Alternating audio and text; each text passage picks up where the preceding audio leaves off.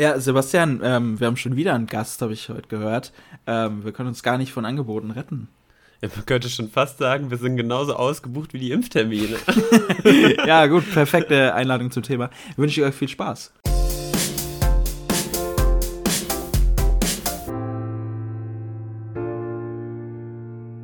Hallo und herzlich willkommen zu einer neuen Folge Ob du behindert bist. Heute haben wir, wie letzte Woche angekündigt, uns wieder einen besonderen Gast dazu geholt, und zwar einen gemeinsamen Freund von uns beiden und für das heutige Thema auch einen Experten. Hi Julian. Hi. Und auch natürlich Hi an dich, Marcel. Servus, servus. Ja, ich finde es auch sehr cool, habe mich sehr gefreut, dass es so jetzt geklappt hat. Ich bedanke mich natürlich auch nochmal bei dir, Julian, dass das jetzt so geklappt hat, weil du ja sehr beschäftigt bist, weshalb das ähm, ja, eine schöne Sache ist, dass wir jetzt zu dritt hier zusammenkommen können. Auf jeden Fall. Und zwar Experte, habe ich ja gerade schon gesagt. Warum eigentlich Experte? Ja, mit Julian. Julian, willst du dich selber vorstellen oder sollen wir dich anteasern? Ja, ich kann es kurz machen.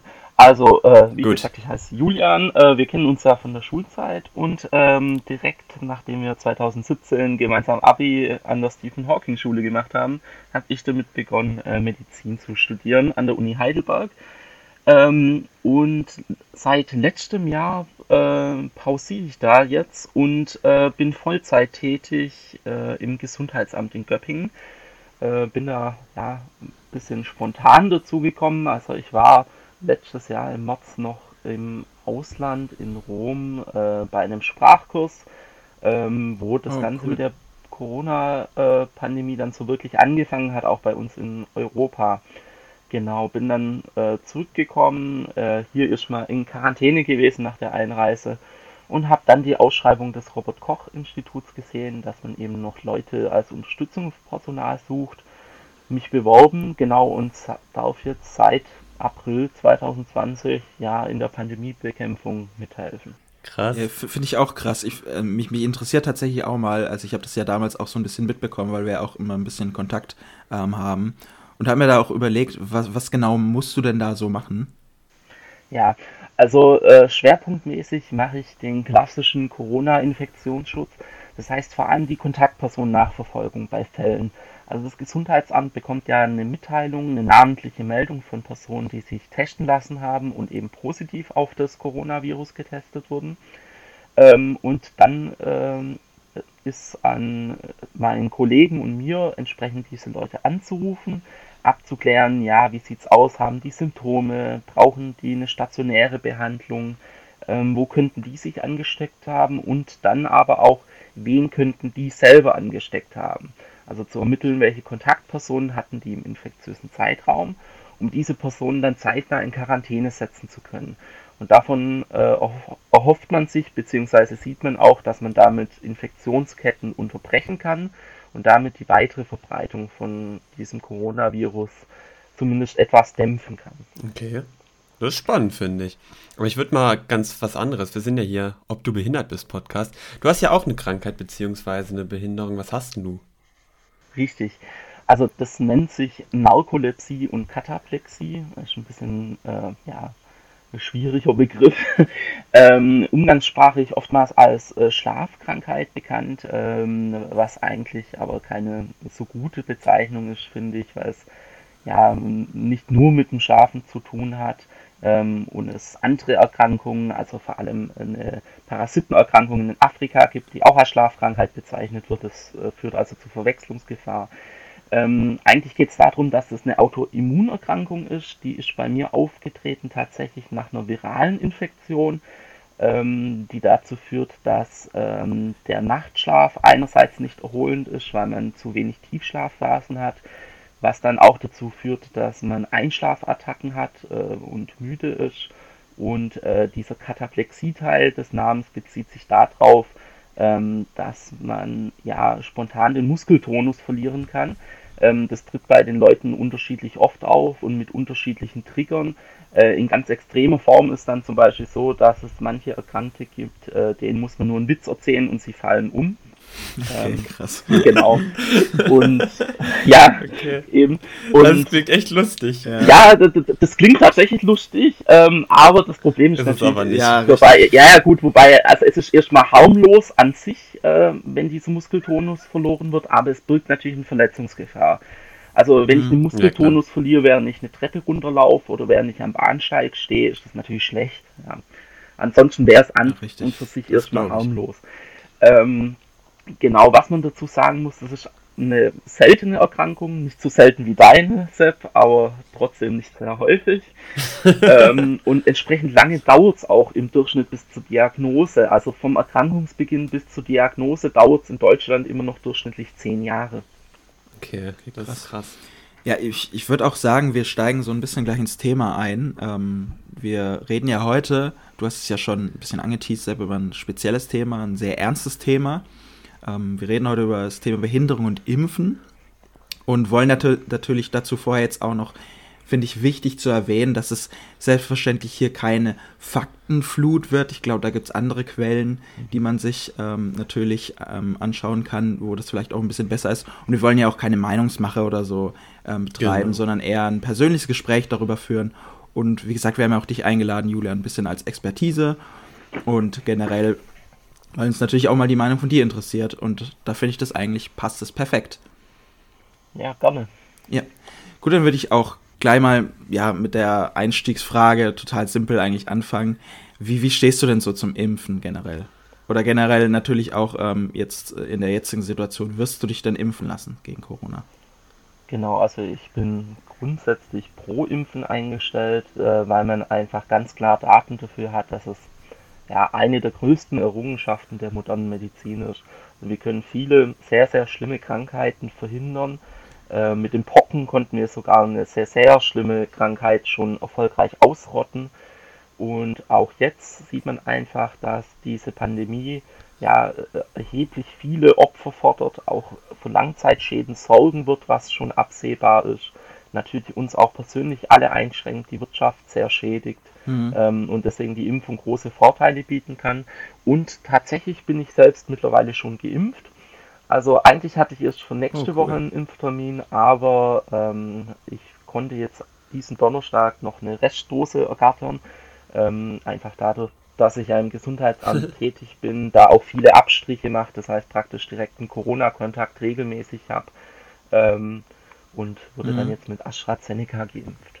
Ah, okay. Sauber. Ähm, also deine erste Impfung war das dann jetzt? Genau, das war jetzt meine okay. erste Impfung. Die zweite Impfdosis ist dann für Mai geplant. Ja, cool, cool. Ja, cool. Dann Marcel, mal an dich die Frage. Ich meine, wir haben ja schon das Öfteren mal in ein, zwei Folgen mal so ganz kurz angepriesen, wie wir dazu stehen, ja. aber auch jetzt hier einfach nochmal offiziell. Wie stehst du zum Impfen und wurdest du vielleicht auch schon wie Julian geimpft oder äh, hast du es noch vor? Ich wurde leider noch nicht geimpft. Ich bin natürlich auch pro Impfen aus denselben, also ich muss das jetzt natürlich nicht alles wiederholen, was Julian gesagt hat. Eigentlich aus den komplett selben Gründen bin ich auch dafür. Ähm, Finde es auch sehr wichtig und ja, ich will dazu gar nicht eigentlich mehr sagen. Außer dass ich halt, wie gesagt, definitiv pro Impfen bin und mich impfen werden lasse. Ja, same. Ich habe lustigerweise vorhin äh, habe ich eine Mail von meinem Arzt bekommen, da ging es eigentlich um was ganz anderes, wo ich ihn dann aber auch mal so gefragt habe, so von wegen, hey, äh, ob ich eine Bescheinigung bekommen könnte, dass ich halt eine äh, Gruppe höher kommen würde. Und er meinte, ja, er kann mir eine ausstellen und ich hoffe tatsächlich, dass ich jetzt dann auch so schnell wie möglich geimpft werde. Aber ich habe mal noch eine ganz andere Frage an dich, Julian, weil das habe ich am Wochenende erfahren und weiß nicht so ganz, ob und wie das stimmt. Wie ist denn das, wenn jetzt, sagen wir, ich hätte eine chronische Erkrankung und würde mich impfen lassen wollen, dann wurde mir gesagt, dass sich dann theoretisch auch zwei Leute aus meinem Haushalt mitimpfen lassen können. Stimmt das? Naja, so pauschal stimmt es nicht. Also das ist bisher vorgesehen einmal für schwangere Personen, die zwei Kontaktpersonen Das kann ich nicht werden. Können. Ja, genau, das kommt bei dir nicht in Frage. Auf der anderen Seite äh, für Pflegebedürftige über 70 Jahren oder für Pflegebedürftige mhm. mit bestimmten chronischen Krankheiten. Ähm, das müsste man jetzt genauer prüfen, welche chronische Krankheit da bei dir zutrifft, das heißt, unter welchen Paragraphen der Impfverordnung du fällst. Äh, unter Umständen wäre es dann aber tatsächlich mhm. so, dass du zwei Personen aus deinem engeren Umfeld impfen lassen könntest. Okay, weiß ich Bescheid. Vielen ja, Dank. Sepp, bis, bis zu 70 dauert es noch ein bisschen, Sepp. genau. Aber eine der zwei Voraussetzungen muss halt gegeben sein, von daher, ja. Okay. okay. Ähm, hast du denn auch, also du hast ja erwähnt, dass du ja auch ähm, diese Krankheit hast, hast du denn theoretisch auch Befürchtungen, dass es bei dir aufgrund deiner Krankheit vielleicht zu stärkeren Nebenwirkungen kommen kann? Ähm, nee, also ich hatte tatsächlich jetzt nicht die Befürchtung, dass es da zu stärkeren Nebenwirkungen kommt, obwohl es, wie gesagt, äh, auch eine Erkrankung ist, bei der das Immunsystem beteiligt ist. Ähm, tatsächlich ist die für mich viel realere, größere Gefahr, äh, wenn ich mich mit Corona anstecke, dann entsprechend äh, gravierende Nebenwirkungen zu haben. Und ich glaube, das muss man halt auch immer abwägen. Also selbst die Personen, die ähm, entsprechende Vorbelastung haben oder vielleicht Allergien haben, bei denen man also befürchten könnte, dass es da zu heftigeren Impfreaktionen kommt, äh, muss man halt auch sehen, ähm, diese grundlegenden Erkrankungen, die zu heftigeren Impfreaktionen führen könnten, äh, prädestinieren die Leute ja auch für schwere Verläufe, wenn sie an Corona erkranken. Und ich glaube, in der Abwägung kommt man dann bei nahezu allen Personen ganz deutlich zu dem Schluss, dass es sinnvoller ist, sich impfen zu lassen. Okay. Ja, also ich, bei, bei mir ist es eigentlich auch, also vor allem, ich meine, gut, wir, wir sehen ja wahrscheinlich auch zu dritt da jetzt nicht so krass vielleicht von so etwas betroffen, aber bei mir ist es zum Beispiel auch so, dass ich vermutlich bezüglich meiner Behinderung da absolut gar keine, ja, mir Sorgen machen müsste, dass es deswegen zu stärkeren hm. äh, Nebenwirkungen kommt. Ich habe ja eigentlich kein Problem irgendwie mit meinem Immunsystem oder, oder ich habe auch irgendwie, ähm, ja, also ich habe da auch jetzt eigentlich keine Befürchtung, dass ich da deswegen stärkere Nebenwirkungen bekommen würde. Nee, die Befürchtung ist bei mir tatsächlich auch nicht da, wobei es bei mir halt schon eher so ein bisschen der Fall sein könnte, eben wegen schwächeres Immunsystem. Mhm. Aber ich denke mir so ein bisschen, also ich gehe an die Sache wirklich so super naiv ran, weil ich denke, ich habe in meinem gesamten Leben schon so viel Zeug geschluckt oder ja, bekommen, sag ich jetzt mal, wo die Ärzte keine Ahnung oder wenig Ahnung hatten, wie das zusammen mit meiner Behinderung wirkt, dann wird eine Sache mehr oder weniger jetzt nicht irgendwie den Ausschlag geben. Also von daher bin ich da ziemlich entspannt. Das, das, muss ich auch mal sagen. Also natürlich, das würden vielleicht einige für falsch sehen oder vielleicht auch viele für vielleicht auch ähm, GegnerInnen für falsch sehen. Aber ich bin da auch super naiv. Ich sag mir, äh, gebt mir das Zeug. Ich vertraue euch irgendwie, keine Ahnung, was da drin ist, ist mir völlig egal. Und ähm, ich, wie gesagt, ich habe da irgendwie ein Grundvertrauen, das ich gar nicht mega krass wissenschaftlich belegen könnte, sondern einfach, ich vertraue den Leuten, mir geht's gut. Also ich bin, habe noch nie irgendwie das Problem gehabt, dass bei mir ein Fehler gemacht wurde. Also, weiß nicht, da habe ich einfach, wie gesagt, ein Grundvertrauen, das da ja. vorherrscht. Ja, vor allem denke ich mir halt dann auch so ein bisschen, keine Ahnung, wenn ich jetzt auch ganz simpel damit vergleichen würde, wie groß die Wahrscheinlichkeit ist, irgendwelche Impfschäden davonzutragen im Vergleich zu die Chance zu haben, eben durch das, durch das Impfen irgendwie dann, ja, zum Beispiel jetzt nicht mit Corona angesteckt zu werden. Also ganz ehrlich, ich glaube, die äh, größere Wahrscheinlichkeit, dass ich persönlich wegen meiner Grunderkrankung an Corona, was weiß ich jetzt abkratzen sollte, sage ich jetzt mhm. mal ganz doof, im Vergleich zu irgendwelchen Impfstoffen, äh, äh, äh, Impfstoffschäden so, da sind die Impfstoffschäden so viel geringer im Vergleich zu, dem, zu der Corona-Erkrankung. Deswegen sage ich mir halt für meinen Teil, dann gib mir den Impfstoff. Also hey. Ja, das, das stimmt auf jeden Fall. Ich habe ich hab auch noch mal eine Frage jetzt äh, an dich mal, Julian, ähm, die ich jetzt so ein bisschen als Laie stelle, weil ich davon jetzt auch nicht so hundertprozentig Ahnung habe. Wieso gibt es denn eigentlich so starke Nebenwirkungen? Also, dass es Nebenwirkungen beim Impfen, Impfen gibt, ist vermutlich einfach nur so eine Immunantwort. Aber ist es jetzt speziell, dass es wirklich, ähm, dass man beobachten kann, dass es bei den Corona-Impfstoffen mehr Nebenwirkungen oder intensivere Nebenwirkungen gibt, als jetzt bei, keine Ahnung, einer Tetanus-Impfung oder so? Nee, also ähm, man muss äh, natürlich sagen, es gibt immer Impfstoffe, die stärkere Impfreaktionen verursachen und andere, die schwächere verursachen. Ähm, vor allem ähm, gibt es da starke Unterschiede zwischen Tod- und Lebendimpfstoffen, ähm, weil einfach ja bei den Lebendimpfstoffen es so ist, dass es vorher noch zu einer Vermehrung äh, von äh, diesem Erregermaterial kommt ähm, und deswegen natürlich auch die Immunantwort entsprechend stärker ist, als wenn nur das Antigen gespritzt wird. Ähm, und das heißt, keine typischen ja, Infektionsreaktionen erfolgen.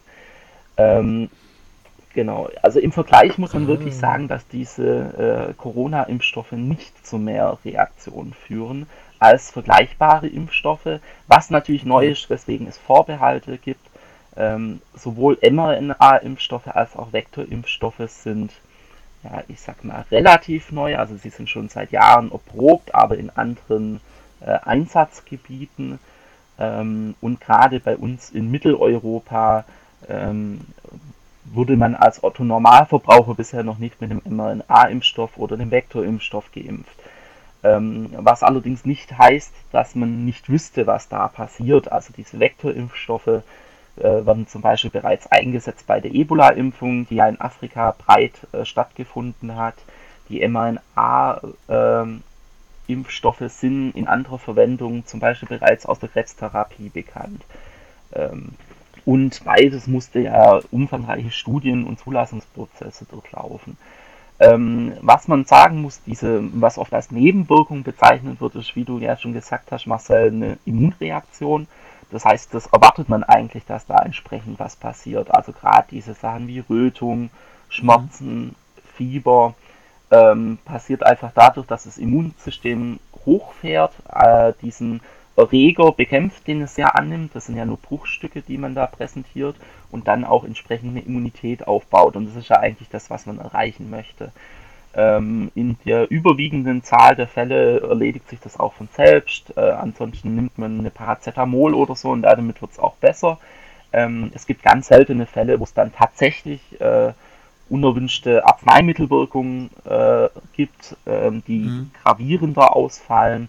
Ähm, aber das muss man echt sagen, das ist minimal bei Impfstoffen. Also das hat man bei normalen Arzneimitteln wie Aspirin und was weiß ich deutlich häufiger. Das heißt, man könnte jetzt ganz einfach gesagt ja sagen, dass ähm, es eigentlich keine negative Sache ist, dass man Nebenwirkungen hat, weil das ja so gesehen was Positives ist, wenn das Immunsystem dann arbeitet. Naja, also für einen selber ist natürlich erstmal schon negativ, weil ja, ja, man ist negativ klar. beeinflusst, aber äh, ich glaube, man könnte so sagen, es ist äh, erwartbar, dass so eine Reaktion kommt.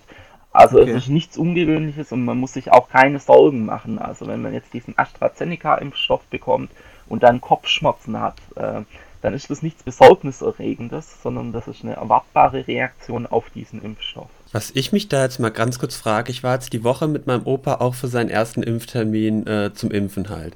Und der hatte jetzt BioNTech bekommen, weil er halt logischerweise über 65 ist. Und da haben sie einem halt gesagt, so von wegen, hey, beim ersten Mal impfen, ja, können Nebenwirkungen entstehen, ist jetzt aber wahrscheinlich gar nicht so der Fall. Bei der zweiten Impfung allerdings ist die Wahrscheinlichkeit dann doch ein bisschen höher, dass, die, äh, dass mein Opa zum Beispiel dann Nebenwirkungen bekommt. Ich würde jetzt gerne mal fragen, warum ist es denn so? Kriegt man beim zweiten Mal eine stärkere Dosis oder so? Weil ich denke mir halt so ganz doof, hey, wenn ich das das erste Mal injiziert bekomme, dann müsste doch mein Körper in der Theorie äh, viel stärker drauf reagieren, weil es einfach was Neues ist im Vergleich mhm. zum zweiten Mal. Also äh, das sind halt bei äh, den Impfstoffen Erfahrungswerte, wie das abläuft. Äh, bei diesen mRNA-Impfstoffen erklärt sich das dadurch, dass ja bei der ersten Impfung diese mRNA äh, eben geimpft wird, die dann eingeschleust wird in die Zellen, ähm, dort äh, umgesetzt wird in die, das Spike-Protein, also das, was das dann tatsächlich dem Körper als Teil des Erregers präsentiert wird und er erst dann eine Immunität aufbaut. Das heißt, da ist die Reaktion einfach noch nicht so heftig, weil eben das nicht bekannt ist und der Körper erstmal feststellen muss, okay, dagegen muss ich mich wehren. Bei dem zweiten Mal, das ist die Boosterimpfung, nennt man das dann, ähm, hat man schon eine gewisse Immunität und man erinnert den Körper praktisch an diesen Erreger. Und dadurch, dass dieser Erreger dann auch viel früher als solches erkannt wird, fallen die Reaktionen darauf äh, schneller und heftiger aus. Ähm, beim AstraZeneca-Impfstoff, also bei einem Vektorimpfstoff, ist genau andersrum, was einfach daran liegt, dass sich da ähm, die DNA von diesem Spike-Protein äh, in den Kern von einem Adenovirus packt, also von äh, einem ja, Virus, das einen grippalen Infekt eigentlich normalerweise verursacht und ähm, der Körper darauf dann auch schneller reagiert, weil er einmal das Ganze schneller erkennt und weil sich das ja erstmal vermehrt. Das heißt, ähm, ja, mehr wie ein normaler äh, Infektionserreger verhält und deswegen äh, läuft da die Immunantwort beim ersten Mal auch entsprechend schneller und heftiger ab. Beim zweiten Mal ist dann tatsächlich so, dass man dann mit weniger Reaktionen rechnet, weil da die Immunität schon so gut aufgebaut ist. Also man muss tatsächlich auch sagen, ähm, diese beiden, die Boosterimpfungen, also die jeweils zweite Impfung, ähm, teilweise wird auch schon überlegt, ob man eine dritte Impfung hinzufügen sollte, sind eher zur Sicherheit da. Also bereits nach der ersten Impfung ist bei sehr, sehr vielen Leuten schon eine gute Immunität vorhanden und das äh, wirkt auch schon auf die Übertragungsraten. Okay. Das heißt, man hat schon nach der ersten Impfung wirklich einen Vorteil, der wird nur durch die zweite Impfung nochmal vergrößert. Genau, ich habe ich hab mich jetzt auch noch gefragt, wir haben äh, ja auch zum Beispiel die, die ähm, Sachen, dass, dass es ja Leute gibt, die sich nicht impfen lassen können.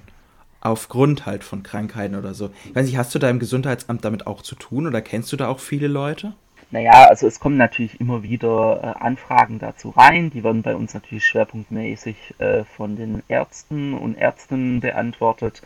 Ähm, man muss allerdings tatsächlich sagen, wenn man die harten RKI-Kriterien, die Kriterien der STIKO anlegt, die also wissenschaftlich begründet sind, gibt es sehr, sehr wenige Ausschlussgründe. Also oftmals denken die Leute, ähm, es kommt für sie nicht in Frage zur Impfung, äh, zu impfen und eigentlich ist es gar kein harter Ausschlussgrund ähm, sondern äh, man könnte trotzdem impfen und müsste zum Beispiel nur mehr auf äh, Reaktionen achten, die Leute länger nachbeobachten bei Allergien und ähnliches. Also ähm, ja, wie gesagt, das ist okay. eine sehr kleine Gruppe, wo man wirklich sagen muss, okay, bei denen sagt man, nee, medizinisch kommt okay. eine Impfung nicht in Frage. Okay. Wir haben ja, wir haben ja, äh, wir waren ja zusammen an der SAH, haben wir ganz am Anfang erzählt. Und da kannte ich tatsächlich ja. eine Person, die ihre Behinderung bekommen hat, tatsächlich aufgrund von Impfschäden, beziehungsweise weil die Ärzte irgendwie eine Dosis zu viel gegeben haben. Das ist mal eine Frage tatsächlich an euch beide, beziehungsweise eigentlich an uns alle drei. Wie würdet ihr denn zum Impfen stehen, wenn ihr jemanden kennt oder vielleicht sogar selber davon betroffen wärt? Also wie würdet ihr dazu stehen, wenn ihr halt selber Impfschäden erlitten hättet oder halt jemanden in eurem näheren Umfeld kennt? Wärt ihr dann immer noch so, oh, Impfen, geilster Scheiß ever? Oder äh, Julian, ich ja. lasse dir mal auf jeden Fall erst. Ja, also ich, ich glaube, da muss man natürlich ganz klar trennen zwischen dieser nüchternen Faktenseite, die die Wissenschaft präsentiert, und zwischen der emo emotionalen Seite. Ich verstehe es natürlich, dass man, wenn man einen Impfschaden erlitten hat oder in seinem nahen Umfeld hat, dass einem ähm, dann das bedrohlich vorkommt, ja, weil man es direkt erlebt hat. Auf der anderen Seite muss man halt sagen, wissenschaftlich, es ist sehr, sehr selten. Es lässt sich in der Medizin nie irgendwas ausschließen. Man kann immer nur, ja, man kann ja, immer richtig. nur mit Wahrscheinlichkeiten rechnen. Und äh, bei der Abwägung fällt halt äh, die Impfung, also die Wahrscheinlichkeit, dass eine Impfung einen Schaden verursacht, viel, viel geringer aus, als die, dass sie nützt. Sonst wäre sie auch nicht mehr empfohlen. Also es gibt ja auch durchaus Impfungen, die jetzt in Deutschland nicht zur breiten Anwendung empfohlen werden ja, weil sie eben dieses positive ähm, ja, Nutzen-Risiko-Verhältnis nicht haben. Das wäre zum Beispiel ja, die Antragsimpfung, eine Impfung gegen Milzbrand. Ja, die braucht man in Deutschland einfach auch nicht und die hätte dann auch wahrscheinlich mehr Risiko als Nutzen und deswegen gibt man die entsprechend auch nicht. Ähm, was ich dazu sagen muss, also gerade die Narkolepsie ist mhm. eine der Erkrankungen, die durch Impfschäden entstehen kann. Ähm, und zwar ganz spezifisch damals durch den Schweinegrippe-Pandemie-Impfstoff Pandemrix wurden äh, einige äh, Narkolepsieerkrankungen ausgelöst. Man hat es dann später untersucht und ähm, der wissenschaftliche Konsens ist jetzt eigentlich, dass es wirklich an diesem Schweinegrippeerreger an sich lag. Das heißt, die Erkrankung mit der Schweinegrippe genauso die Narkolepsie ausgelöst hätte. Ähm, das heißt, wenn man diese Pandemie laufen gelassen hätte, weniger geimpft hätte, wäre es wahrscheinlich nicht zu weniger Narkolepsie-Erkrankten gekommen. Das war also ein, aus meiner Sicht ein gewisses Stück weit unvermeidbar. Ist aber natürlich verständlich, dass die Leute sagen, okay, ich habe mich impfen lassen, ich habe jetzt Narkolepsie, ähm, dass mhm. die dadurch beeinträchtigt sind. Aber deswegen sieht ja das Gesetz in Deutschland dafür auch Entschädigungsmechanismen vor. Man hat dann eben auch ein Anrecht auf Entschädigung, was zugegebenermaßen in Deutschland niedriger ausfällt als in anderen Ländern. Ähm, das ist ja immer so eine Sache, wo man sich streiten kann, bei Sozialleistungen sind die jetzt hoch genug oder nicht. Ähm, aber es ist nicht so, dass man da komplett alleine damit stehen gelassen wird. Okay. Ähm, bei mir ist es eigentlich auch so, dass ich sage, ähm, wenn das jetzt, wenn dieser hypothetische Fall eintreten würde, wäre ich vermutlich trotzdem pro einfach, das hatten wir ja auch schon erwähnt, ähm, das ist in meinen Augen, in meinen Augen und mein, meiner so gesehen äh, Faktenlage, die ich mir halt schaffe, also dadurch, dass ich halt mal viel recherchiere, habe ich halt mir auch die Meinung gebildet, dass es natürlich eine Seltenheit ist, dass das passiert. Und Gut, äh, das kann natürlich auch sein, dass das, wenn es mal passiert, dass es ja gar nicht irgendwie am Impfstoff mhm. liegt, sondern keine Ahnung, an irgendwelchen menschlichen Fehlern, dass man halt zu viel gibt. Dann liegt es ja nicht daran, dass das Impfen so gesehen ähm, schlecht ist, sondern halt der Arzt dann einen Fehler gemacht oder die Ärztin einen Fehler gemacht hat. Deswegen würde ich da, wie Julian schon gesagt, das ist natürlich sehr emotional. Klar ist man natürlich erstmal negativ gestimmt, das ist völlig verständlich. Aber ich glaube nicht, dass ich meine Meinung dann ändern würde.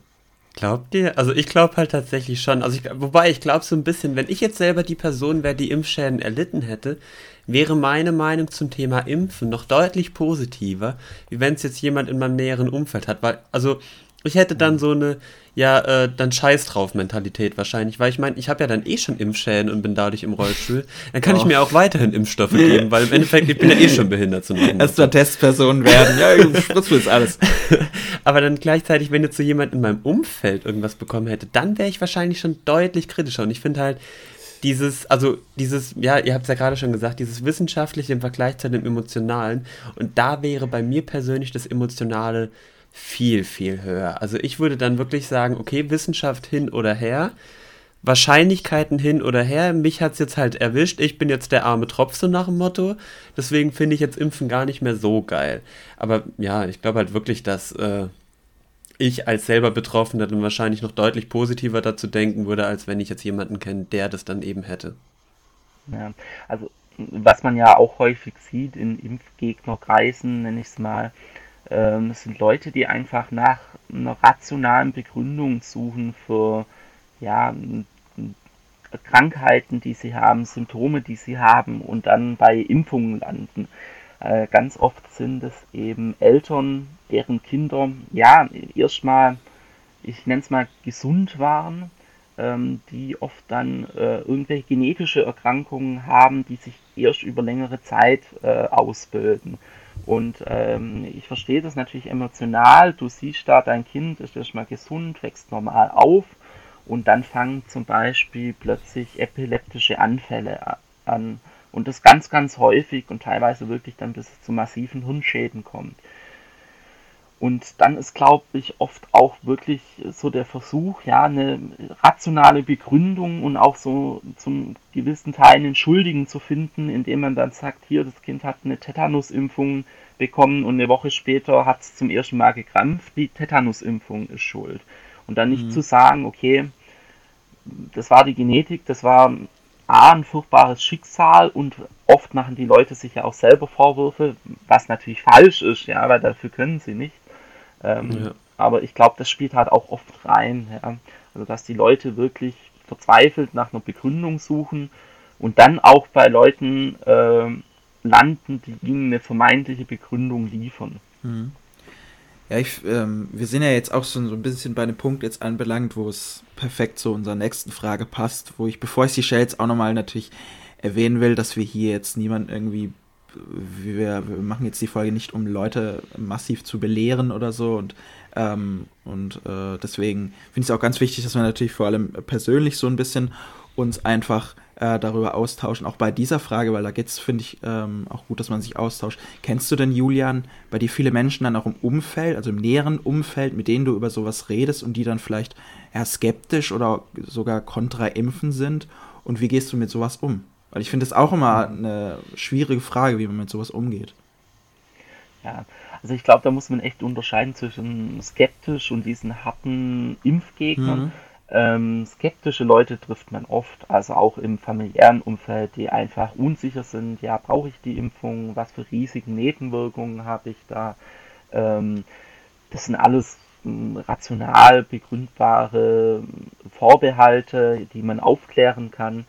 Ähm, ich war ja, bevor ich äh, an die SAH gekommen bin, tatsächlich auf einer Waldorfschule und deswegen mhm. kenne ich halt auch die andere Gruppe, die harten Impfgegner.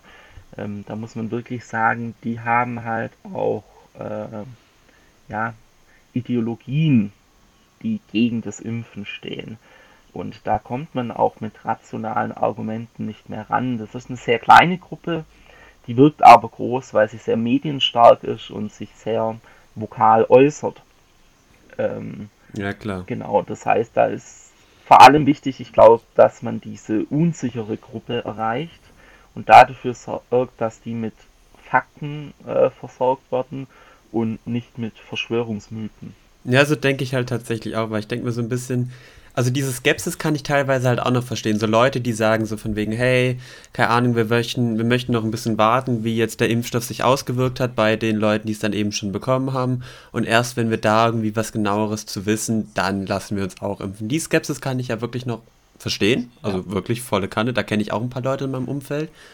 Ähm, aber wie du es halt auch schon gesagt hast, diese harten Impfgegner an die ranzukommen, ist dann halt schon ein bisschen schwierig, weil da kommt man mit ja, von mir aus Fakten oder so ran. Und dann haben die aber ihre Ideologien und gehen dann halt wirklich voll dagegen an. Und damit zu argumentieren, das ist dann halt schon ein bisschen schwierig. Sowas, also bei solchen Menschen, ich habe auch ein, zwei, die ich gut kenne. Und da lasse ich das Thema Impfen halt einfach aus unseren Gesprächen raus, weil das mhm. sorgt einfach nur für eine schlechte Stimmung in der Freundschaft. Und mein Gott, dann kann ich zwar denken, okay, die und die Person ist in dem Thema jetzt halt nicht ganz so, nicht ganz derselben Meinung wie ich, sagen wir es mal so. Mhm. Aber das sollte dann trotz allem nicht irgendwie an der Persönlichkeit zwischen ihr, Schrägstrich ihm oder mir was verändern, finde ich. Ja, ich finde es ähm, auch eigentlich so, so richtig, dass man natürlich da entgegengeht und wie es auch schon gesagt habe, klar, weil es gibt, es gibt viele Skeptiker und generell finde ich, ich finde es immer wichtig, dass man Dinge hinterfragt. Also ich bin ein sehr großer Freund davon, eigentlich viele Dinge zu hinterfragen und vor allem nicht stur dann irgendwie ähm, irgend, irgendwas zu folgen oder so. Ist natürlich witzig, dass ich vorher gesagt habe, ich bin ich so wollte sagen, lass mich mit allem möglichen spritzen. ähm, wollte ich tatsächlich, habe ich gerade auch dran gedacht. Was, ähm, ja, aber also, wie gesagt, bei solchen Themen finde ich es halt trotzdem gut. Also, wie gesagt, ich bin da nicht skeptisch, aber ich kann es bei anderen Leuten halt verstehen, dass man natürlich Dinge hinterfragt. Das kommt halt natürlich immer auf die ja, Faktenbeschaffung, wie es Julian genannt hat, an. Also ich meine, wir haben auch ein Riesenproblem der Desinformation, finde ich. Also äh, vor allem, keine Ahnung, wenn ich auf Facebook gucke und, und da irgendwelche Artikel sehe. Und das ist nicht einfach nur von irgendwelchen unseriösen ähm, Medien. Ich sehe auch ab und an mal schöne reißerische Schlagzeilen vom Spiegel oder vom Stern. Und wenn man da, das, natürlich kann man sagen, hey, dann lest dich doch einmal mal ein, dann weißt du das. Aber das ist halt, die Leute haben da halt einfach andere Sachen im Kopf. Und dann nehmen sie halt nur Schnipsel aus, keine Ahnung, einer Radiosendung, aus irgendeinem, weiß nicht, da kommt irgendwie die RTL News oder dies, das, jenes und dann bilden sie sich halt ihre Meinung. Natürlich kann ich jetzt unsachlich hergehen und sagen, das ist aber doof. Hättest du dir mal einen richtigen Artikel durchgelesen. Aber wie halt schon gesagt, die Leute haben halt, die haben halt irgendwie dann andere Sorgen und dann nehmen sie halt nur die Schnipsel auf und dann sind sie halt so informiert und die wollen ja niemandem was Böses. Also die gehen ja nicht her und sagen, also wie gesagt, die meisten Menschen, die ich kenne, ähm, mit denen ich auch zu tun habe, die da sehr skeptisch sind, sind überhaupt keine Unmenschen. Die sind da einfach, haben eine andere Information, die sie sich beschafft haben. Die wollen niemandem was Böses. Und das ist, das ist auch gar nicht so gefährlich, wie jetzt, wenn ich äh, irgendwie Hotspot, äh, äh wenn ich jetzt irgendwie äh, Spreader sehe, die dann mit äh, anderen ja. tausend Leuten da auf der Straße sind und dann irgendwie demonstrieren oder irgendwie Schilder hochhalten. Das finde ich dann etwas gefährlicher. Oder wenn sie dann irgendwie vor dem Bundestag stehen und dann irgendwie versuchen, da dann äh, einzudringen. Das finde ich ein bisschen gefährlicher generell für die Gesellschaft, als dass man mit Skeptikern versucht halt umzugehen. Ja. Ja, also gerade wenn du sagst, die Medien, da machen schon einige auch den Fehler, dass sie so eine falsche Parität äh, signalisieren wollen. Also wenn man dann irgendwelche Talkrunden hat, hat man den einen Arzt da sitzen, der fürs Impfen ist und dann irgendjemand, der gegens Impfen ist. Und das bildet halt die Realität nicht ab, weil der wissenschaftliche Konsens äh, sind 99,9 Prozent, die wirklich sagen, okay, Impfen in begründeten Fällen, da wo es empfohlen ist, ist gut. Und dann den einen ja, Milchwirt aus der Nähe von Renning, tatsächlich so, der sagt, was? Ja, ja, der sagt, Echt jetzt? Natürlich, der sagt, ähm, Impfen schadet und ich bin Medizinjournalist und äh, ihr werdet alle vergiftet. Und dann setzt man den auch mit aufs Podium und dann hat man eine 50-50 Aufteilung, die absolut nicht der Realität entspricht. Das erfahre ich ja, also das ich, erste Mal ich, äh, ich sehe das auch wie du, vor allem bei Talkshows. Ich bin jemand, der sich total viele und irgendwie auch total gerne Talkshows ansieht. Kann aber verstehen, dass man da, dass man die total, naja, äh, krass oft kritisiert. Ich sehe dann oft, dass man viele, wie du es auch sagtest, Dinge gegenüberstellt, wo dann meistens ein Wissenschaftler sitzen oder ein Ökonom. Und dann kommt der eine und sagt, ja, Lockdown ist wichtig, und der andere kommt und sagt, ja, nee, äh, Wirtschaft hier. Und äh, das ist halt natürlich auch, da werden Dinge aus, äh, da werden irgendwie Dinge gegeneinander ausgespielt, wo man vielleicht mehr zusammenarbeiten müsste. Auch wenn ich so, auch wenn ich so krasse Diskussionen ähm, habe, natürlich die Argumente ähm, die dann auch mal meistens gegeneinander ausgespielt werden. Die Leute, die durch den Lockdown ähm, halt psychisch irgendwie zu Schaden kommen und Leute, die dann halt durch Corona zu Schaden kommen. Und ich finde, das wird auch krass ausgespielt und das ist auch sehr gefährlich, weil ähm, ich denke mir so, natürlich ist beides, beides irgendwie äh, selbstverständlich wirklich schlecht für, für, unsere Gesellschaft, aber das gegeneinander auszuspielen, zu sagen, wir dürfen die eine Sache, also wir müssen den Lockdown jetzt aufheben, weil wir zu viel psychische Belastung haben, ist auch eine schwierige Debatte, finde mhm. ich. Ja, da braucht es halt einen viel interdisziplinäreren Ansatz. Ähm, und dann ist aber halt wichtig, nicht dass das, was oft passiert, was du ja sagst, wenn der Ökonom da sitzt, äh, natürlich hat er seine ökonomische Expertise und die soll er auch bitte einbringen, weil wir brauchen gute Lösungen. Aber wenn der Ökonom dann anfängt, äh, Vorschläge äh, den Infektionsepidemiologen zu machen und zu sagen, äh, wie sich Infektionskrankheiten verbreiten und am besten unterbrechen lassen, dann wird es halt schwierig.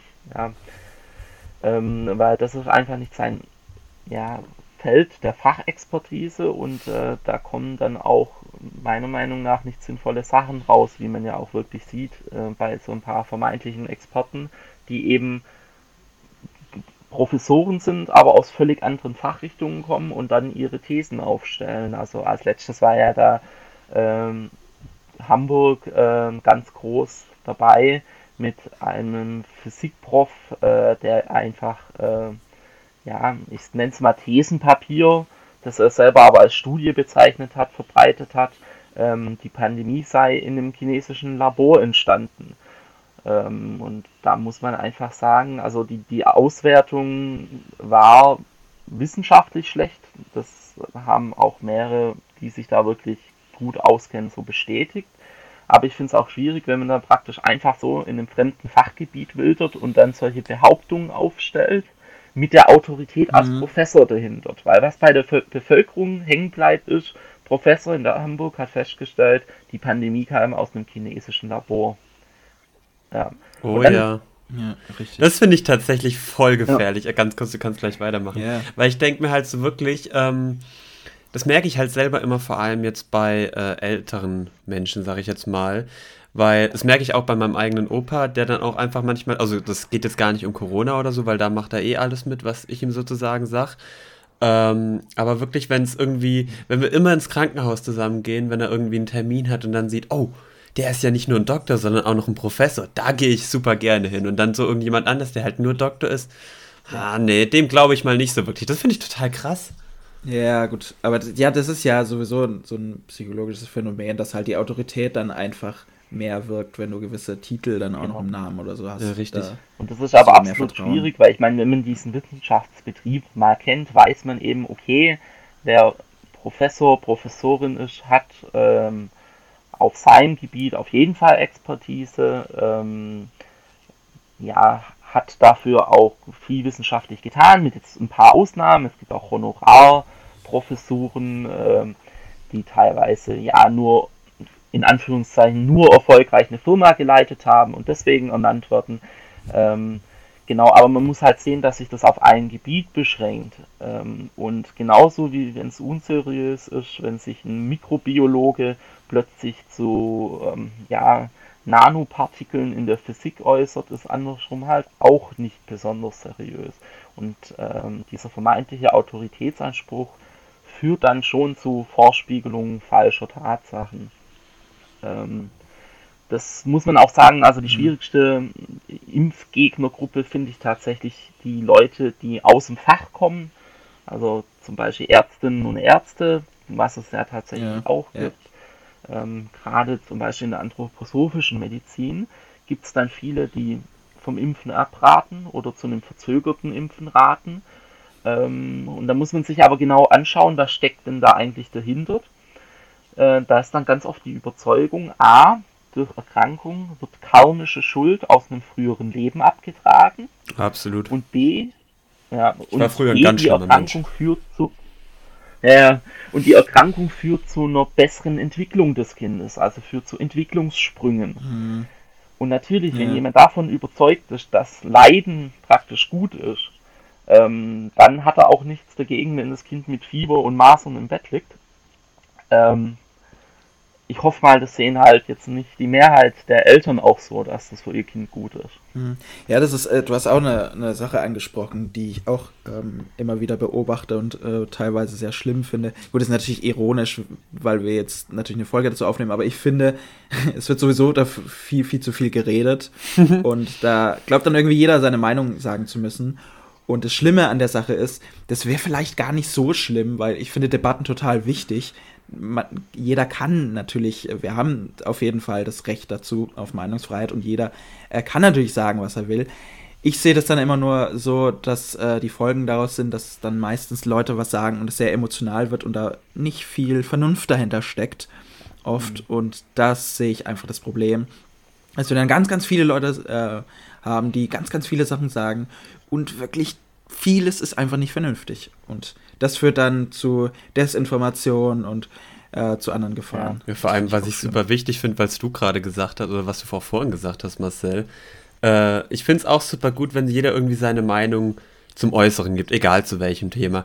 Aber ja. die Leute, die die Meinung dann halt hören, also auch die Leute, die jetzt zum Beispiel den Podcast hier hören, ich finde es halt super wichtig, was du ja vorhin gesagt hast, alles, wirklich alles zu hinterfragen. Also jeder kann ja irgendeine. Meinung haben, aber der Hörer sollte dann halt die Meinung von dem anderen wirklich hinterfragen und für sich selber ja. dann irgendwie einschätzen, hey, ist es vollkommener, Ab äh, vollkommener Stuss, was der sagt, oder könnten da wirklich ja gewisse Fakten hinten dran stecken und sich dann halt auch selber belehren, selber belesen, um dann eben nochmal seine eigene Meinung zusätzlich dazu zu bilden. Das finde ich halt auch ganz wichtig. Richtig, also mit hinterfragen ist ja auch nicht gemeint, dass man die, dann der gegenteiligen Meinung nee, ist. überhaupt also wenn nicht. Wenn ich jetzt beispielsweise eine Sache habe und ich hinterfrage die, dann heißt es ja nicht so, ich muss jetzt anderer Meinung sein, ich muss jetzt Gründe finden, dass genau. ich meine andere Meinung dann so gesehen äh, dadurch ähm, bestätigen kann. Aber ja, wie schon gesagt, deswegen finde ich das wichtig, dass man darüber immer nachdenkt und vor allem Debatten führt. Das finde ich, da bin und ich einfach ein Freund davon und finde es super wichtig. Wir haben jetzt zum Abschluss, Julian, noch ein paar. Ähm, außer du wolltest jetzt noch was dazu sagen. Naja, ich, ich wollte nur kurz sagen, ähm, ich, ich glaube halt auch wirklich, dass es wichtig ist, ähm, Meinungen und Fakten nicht zu verwechseln. Ja, gut. Also klar. ich kann ohne, ich kann ohne weiteres der Meinung sein, äh, der Influenza-Impfstoff verursacht Grippe. Hm. Faktisch ist das aber nicht so. Ja. Und deswegen kann ich das nicht einfach gleichsetzen. Und auch oft auch in den Medien, wie du Marcel das ja schon gesagt hast, passiert das oft. Ähm, da kommen dann Eltern mit ihrem vermeintlich oder tatsächlich impfgeschädigten Kind und äh, äußern ihre Meinung und das wird dann aber überhaupt nicht eingeordnet. Ja, richtig. Und dann wird es schwierig, weil das ist emotional, da reagieren die Leute darauf und eigentlich muss ich, natürlich äh, soll auch sowas dargestellt werden, auch das ist wichtig. Ja. Aber man muss sich das einordnen und muss auch entsprechend Fakten dazu liefern, weil die Bewertung mhm. von Meinungen, die faktenfrei sind, funktioniert nicht. Ja, also ich, das kann man ja auch gar nicht ausstellen. Also ich finde es ja wichtig, dass auch die Emotionen immer eine Rolle spielen und wie gesagt, das, das geht ja nicht, dass ich da einen Ausknopf äh, drück, betätige und so, dann bin ich komplett rational und kann das komplett rational, dieses Thema halt angehen. Aber natürlich muss man so, so ein bisschen, ähm, ja, wie auf dem Drahtseilakt halt auf jeden Fall diese Symbiose dann finden und dass man da dann das Richtige so gesehen entscheidet oder, oder dass, dass man auf jeden Fall, was die Informationslage angeht, dann auch gut informiert ist. Genau, wir haben jetzt noch ähm, zum Abschluss ein, zwei kleine Fragen, äh, die finde ich ganz gut, wo ich, wo ich jetzt auch mal deine Meinung dazu hören würde, äh, wo, wo das, das Thema jetzt auch Corona, bisschen, beziehungsweise Lockdown auch so ein bisschen, bisschen noch kurz behandeln. Ähm, wann glaubst du denn, wann wir alle geimpft sind. Also es ist ja so eine Sache, die auch immer ein bisschen umhergeistert, Sommer, Herbst, dies, das, jenes. Wann, wann glaubst du denn, kriegen wir alle das sogenannte Impfangebot? Hm. Eine gute Frage. Also ich hoffe natürlich so früh wie nur möglich. Ähm, ich glaube, es kommt halt stark darauf an, ob, wir, ob sich diese Pläne, die die Politik da hat, verwirklichen lassen oder ob wir in der aktuellen Geschwindigkeit gefangen bleiben. Mhm. Ähm, wenn wir in der aktuellen Geschwindigkeit bleiben, glaube ich eher, dass es Sommer 2022 wird. Mhm, ähm, okay. Meine Hoffnung ist und meine begründete Hoffnung ist tatsächlich, dass bis Herbst allen Impfangebot gemacht werden konnte. Ja. Okay. Okay, glaubst du auch, ja. dass es irgendwie Probleme mit weiteren Mutanten geben könnte? Ja, auf jeden Fall. Also das sehe ich ja gerade täglich bei der Arbeit. Wir haben eben ähm, viele Mutationsfälle, ähm, die nehmen überhand Ähm, die sind auch in der Bearbeitung wesentlich aufwendiger, weil es viel mehr Leute gibt, die dann in Quarantäne müssen. Also allein am Wochenende haben wir jetzt ähm, über 400 Leute in Quarantäne geschickt im Zusammenhang mit Mutationsfällen.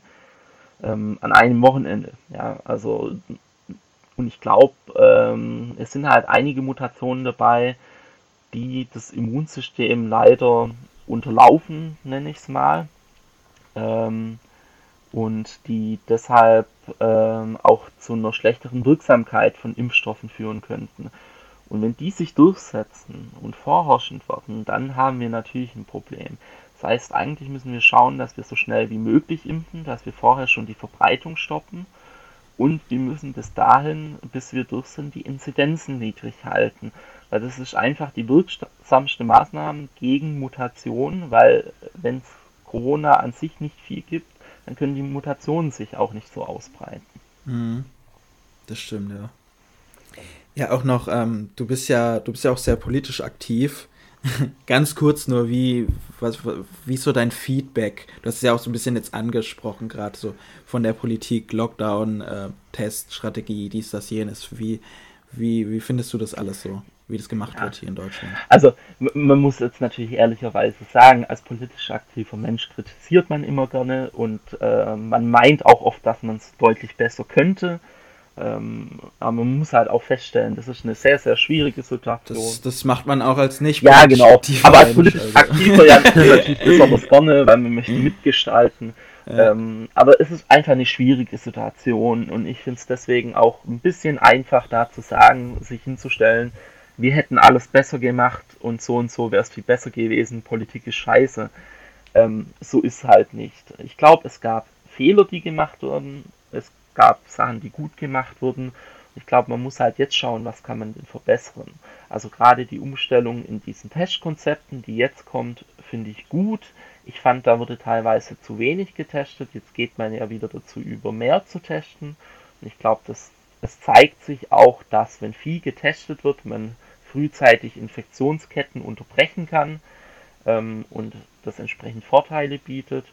Und genauso, ja, mit der Impfstoffbeschaffung muss ich auch sagen, ich finde es gut, dass das über die EU stattgefunden hat, dass es da keine nationalen Alleingänge gab. Natürlich würde ich mir wünschen, dass wir mehr Impfstoff hätten, aber man muss halt auch sehen, dass es irgendwo Grenzen gibt. Ähm, dieser Bereich wurde über Jahre finanziell unterversorgt. Also Impfstoffforschung war einfach total uninteressant. Und dann kann man nicht erwarten, dass von heute auf morgen äh, ja, 160 Millionen Impfdosen für Deutschland alleine bereitstehen. Mhm. Mhm. Ja, ich, ich finde das auch, ähm, das, was du ganz am Anfang gesagt hast, wichtig, weil das ist natürlich auch eine sehr ähm, ja, debattenreiche Frage, so was, ob, ob, wie, so die deutsche Politik handelt. Ist natürlich, ähm, man hört auch immer wieder, dass natürlich das Vertrauen ein bisschen zurückgeht. Ich finde es auch so super schwer. Natürlich gibt es immer, ich bin da auch jemand, der sagt dann, klar, also ich finde es gut, dass man darüber redet und ich finde es auch ähm, legitim, an manchen Ecken sich natürlich zu beschweren. Natürlich gibt es Dinge, die auf jeden Fall falsch gemacht werden, aber ich finde es halt super schwer dann zu sagen, ja, die äh, Politik versagt komplett. Also auch, das ist was, was wir auch ähm, in der Frage vorher angesprochen haben. Das finde ich dann auch gefährlich, wenn dann in Talkshows Leute mit wirklich wirklicher Expertise in ihrem Fachgebiet da sitzen und die auch Einfluss haben, dann sagen, die Politik hat versagt. Weil meiner Meinung nach hat die Politik nicht versagt. Die hat halt natürlich nur nicht alles richtig gemacht. Das ist halt vor allem schwer, da jetzt irgendwie so legitim zu sagen, so das ist jetzt äh, so und so richtig und das ist jetzt so und so falsch und genau das muss halt richtig gemacht werden. Deswegen finde ich es wichtig, dass man ähm, ich meine, wir können als Privatperson total viel machen, auch dagegen. Ähm, also dann natürlich uns zu schützen und, und auch andere. Da haben wir auf jeden Fall einen Einfluss. Und ja, letztlich, ich finde es nicht alternativlos, was, was gemacht wird. Ich finde es auch nicht super schlecht.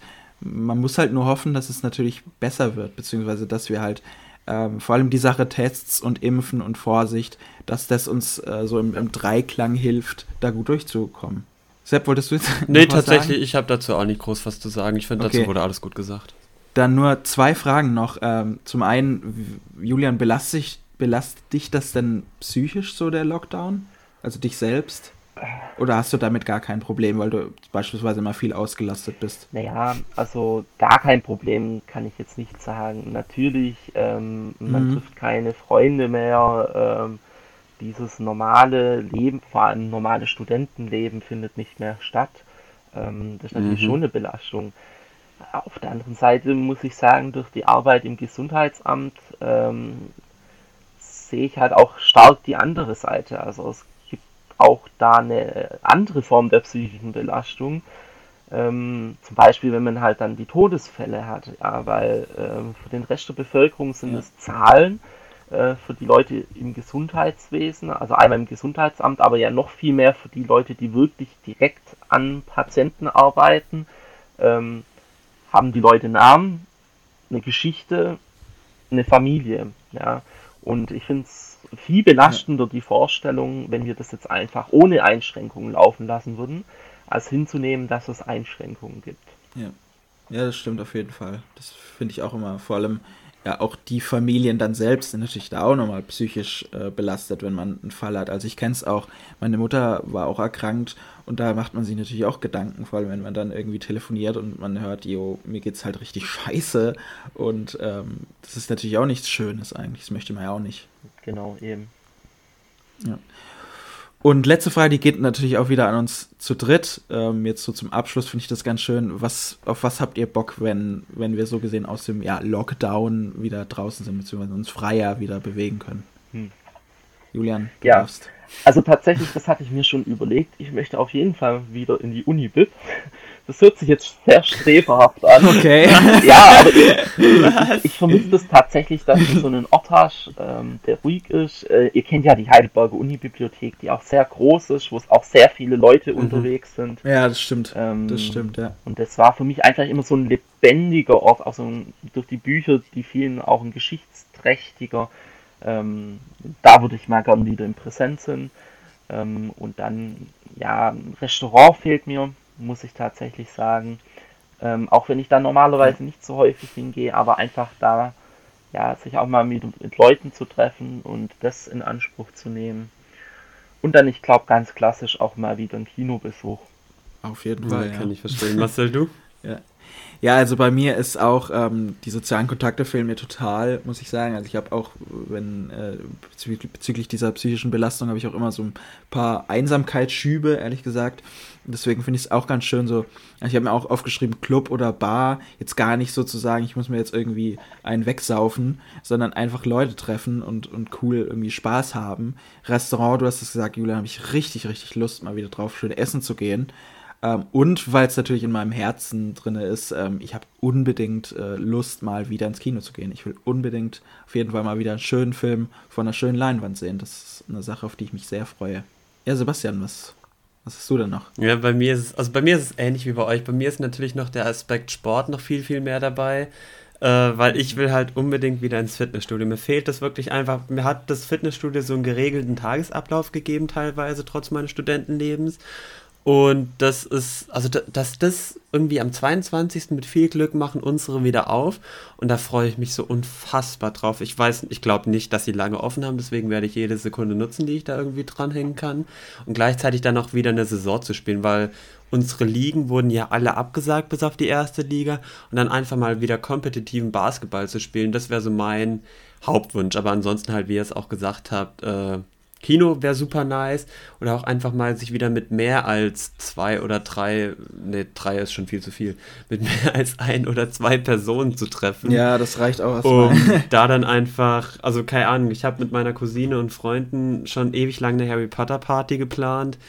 Und da wollten wir eigentlich jetzt irgendwie im Dezember das machen oder beziehungsweise Ende des letzten Jahres und es ging ja logischerweise einfach nicht. Das haben wir verschoben.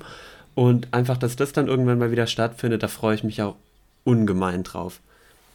Ja, ich habe noch eine ganz, ganz kurze Abschlussfrage an euch in die Runde. Ja. Und zwar gibt es ja aktuell hier auch so ein bisschen Gespräche zwischen, wie wir es oder wie ihr es jetzt findet in dem Fall, dieser Gedankengang, sage ich jetzt einfach mal, mit einem negativen Test oder eben einer Impfbescheinigung jetzt zum Beispiel wieder in Restaurants oder Kinos zu dürfen. Wie steht ihr dazu? Wie findet ihr das?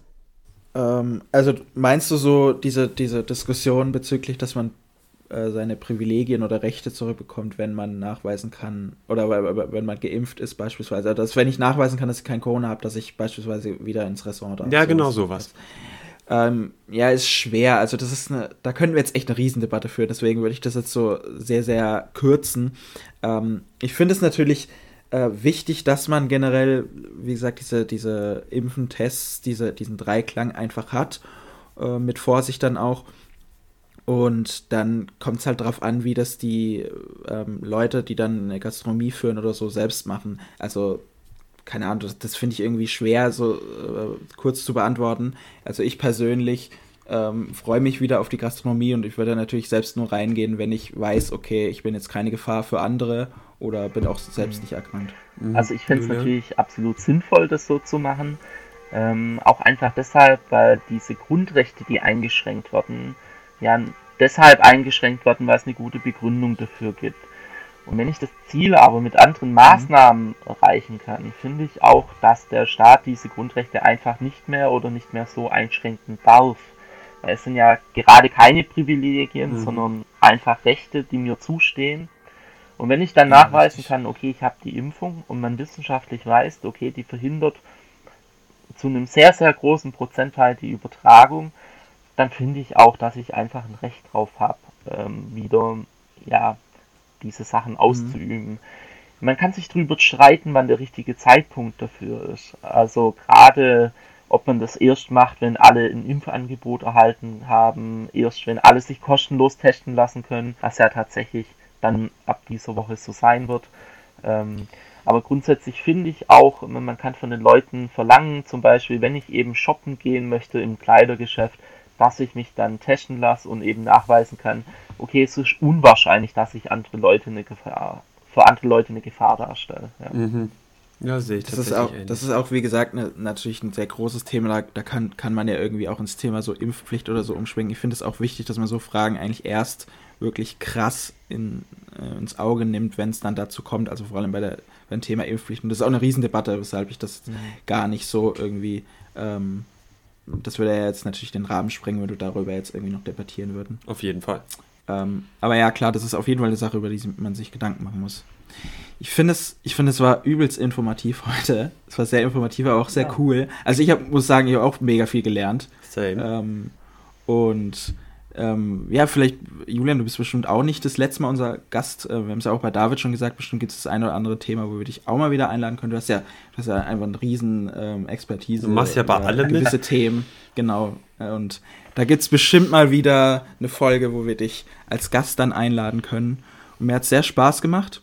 Ich wünsche dir dann natürlich bei deiner Tätigkeit auf jeden Fall noch viel, viel Erfolg und viel Spaß und wünsche dir auch noch eine schöne Woche. Ich hoffe, wir sehen uns dann natürlich auch ähm, in Persona mal wieder. In einem Dönerladen. Und wünsche wünsch euch dann allen, auch da draußen natürlich dann noch eine schöne Woche. Ja, ebenso. Danke euch, hat mir Spaß gemacht und äh, bis dann. Genau. Ciao. Ciao. Ciao.